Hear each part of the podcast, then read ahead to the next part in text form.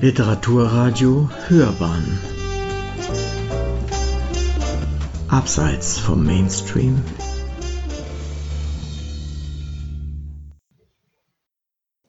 Literaturkritik.de Jagd auf den Zeitgeist. Gerhard Stadelmeier lässt uns in deutsche Szenen wissen, was ihm so alles sauer aufstößt und verliert sich gern in Kleinlichkeitskram. Eine Rezension von Nora Eckert. Gerhard Stadelmeier war lange Zeit Cheftheaterkritiker der Frankfurter Allgemeinen Zeitung und löste damals den kongenialen Georg Hensel ab, er zählte bald zur Riege der Großkritiker, die es heute so wohl in der Form nicht mehr gibt, abgesehen davon, dass das naturgemäß, und hier passt Thomas Bernhards Lieblingswort wie bestellt, eine rein männliche Veranstaltung war. Ja, seine Kritiken vermisse ich durchaus, aber noch mehr die Zeit, in der eine Theaterkritik im Essay-Format erscheinen konnte, für die beispielsweise ein Benjamin Henrichs in der Zeit berühmt berüchtigt war.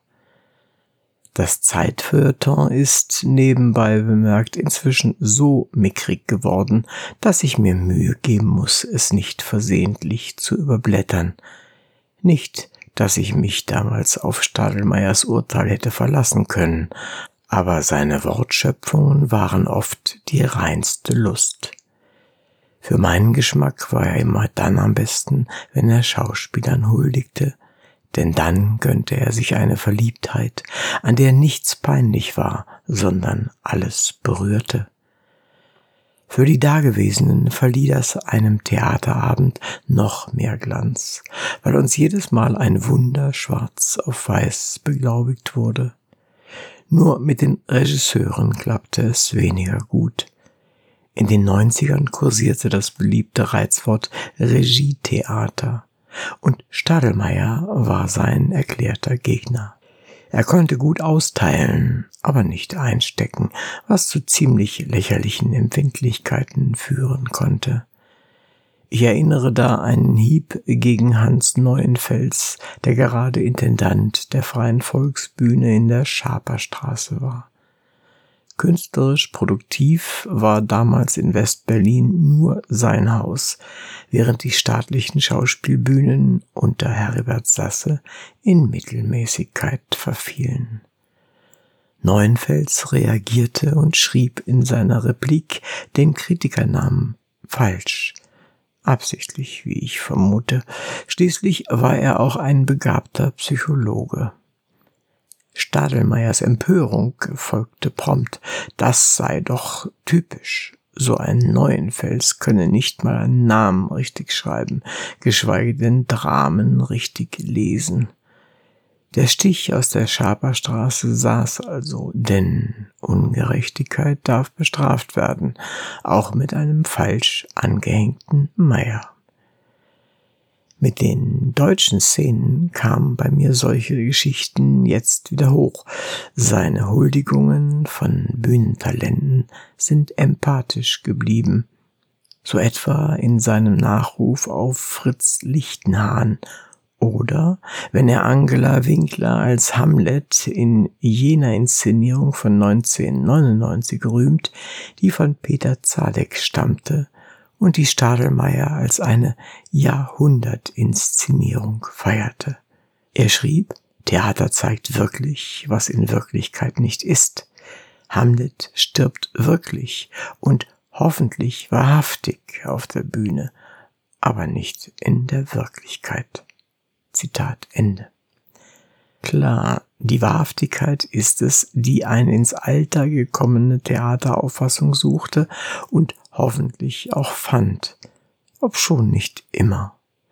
Doch die Vergänglichkeit des Theaters sollte daran erinnern, dass es in ihm nichts Beständiges gibt, schon gar nicht, wenn es darum geht, wie die Stücke gezeigt werden. An den Veränderungen im Theater und seiner sich wandelnden Ästhetik rieb man sich dagegen seit Anbeginn. Stadelmeiers Häme gegen den Zeitgeist klingt im Vergleich zu seinen Huldigungen leider verbraucht und nach allzu vielen Aufgüssen. Wirklich Originelles habe ich jedenfalls nicht viel gefunden. Gewiss lässt sich über eine betont schlampige Kledage lästern, über diese verdammt teure Unkonventionalität, diesen ganzen Designerschrott, zerschlissen und zerfetzt von der Stange. Über Mode konnte man sich schon zu allen Zeiten lustig machen und tat es natürlich auch. Aber auch solcher Witze wird man mit der Zeit müde. Das Theater ist nach wie vor der Ort, wo Stadelmeier seine deutschen Szenen findet. Ein alter Hut ist das Diktum von der Schreianstalt namens Theater. Das Wort stammt übrigens von Thomas Bernhard. Es war bei ihm nicht weniger Übertreibung als bei Stadelmeier. Neu ist vielleicht, dass Stadelmeier sich inzwischen auch über das Publikum beschwert, weil es sich über die vermeintlich skandalösen Hinrichtungen auf der Bühne nicht mehr beschwere. Aber es gehe ja auch nicht mehr mit. Es nimmt nicht teil, lautet seine Enttäuschung. Gewidmet ist das handliche Büchlein dem Schutz und Schirm der heiligen Sankt Pointe. Nur braucht eine gute Pointe keinen Schutz, denn die verteidigt sich selbst und ist sich selbst genug. Und was ihren Schirm angeht, da ist sie eher launisch.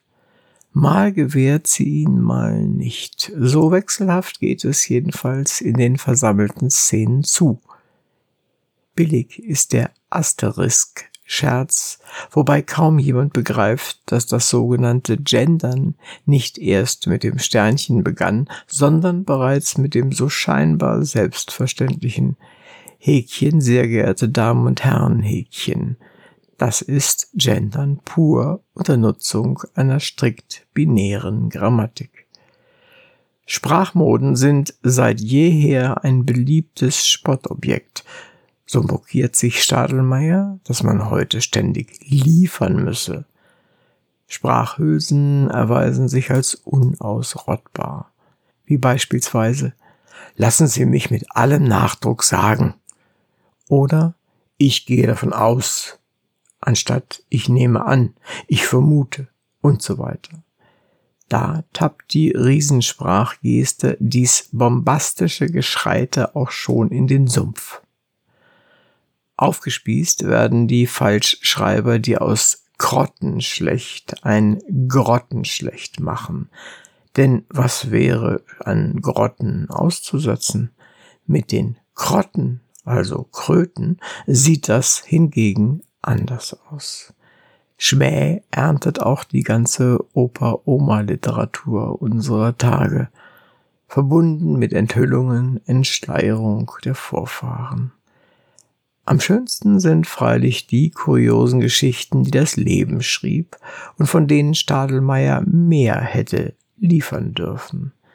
Sie sind überschrieben mit Rentner Beckett, Geisterknochen oder letzte Ölung, um einige herauszugreifen. Die machen wirklich Leselust. Aber der besserwisserische, miesepetrige Rest weniger. Sie hörten Literaturkritik.de Jagd auf den Zeitgeist. Gerhard Stadelmeier lässt uns in deutsche Szenen wissen, was ihm so alles sauer aufstößt und verliert sich gern in Kleinlichkeitskram. Eine Rezension von Nora Eckert. Sprecher Uwe Kulnig.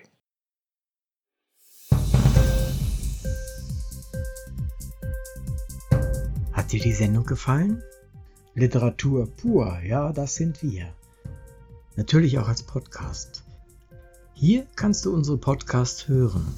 Anchor, Spotify, Apple Podcast, iTunes, Google Podcasts, radio.de und viele andere mehr.